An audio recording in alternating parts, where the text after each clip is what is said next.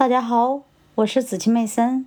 今天我将继续为大家阅读《投资者的未来》第三部分：股东价值的源泉。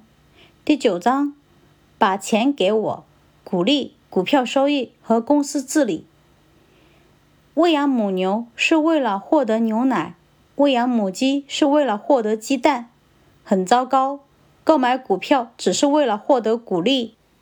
建设果园是为了获得果实，喂养蜜蜂是为了获得蜂蜜。此外，购买股票是为了获得股利。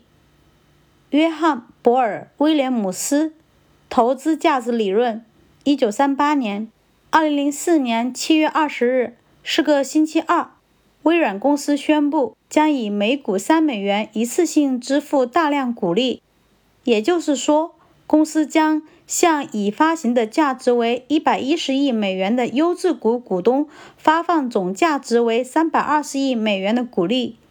此外，微软还宣布，在接下来的四年里，公司将会每隔一季度把股利翻一番。公司同时将回购超过四百亿美元的股票。微软公司成立于一九七五年，自一九八六年公司公开上市以来。它给予投资者每年百分之三十七点六的惊人收益率。在微软公司公开上市的十六年里，投资者的全部收益来自于股价的升高，人们没有从股利中获得一分钱。然而，今后这种情况将不复存在。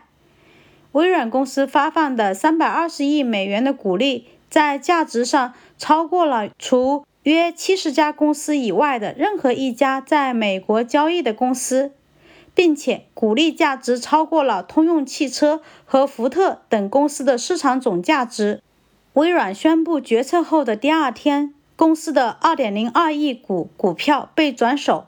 社会各界对微软公司这个举措的认识分歧很大。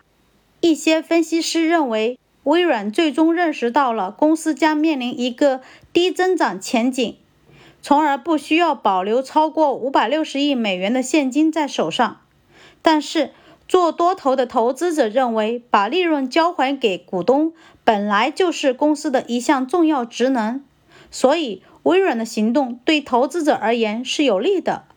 谁的决策正确呢？是那些因为微软将利润交还给了股东？而购买微软股票的人，还是那些因为他们认为发行股利预示着公司将会面临一个低增长前景而卖出微软股票的人。历史已经给出了明确的答案：股利一向就是股东收益的主要来源。具有高股利发放率的公司给予了投资者高的收益，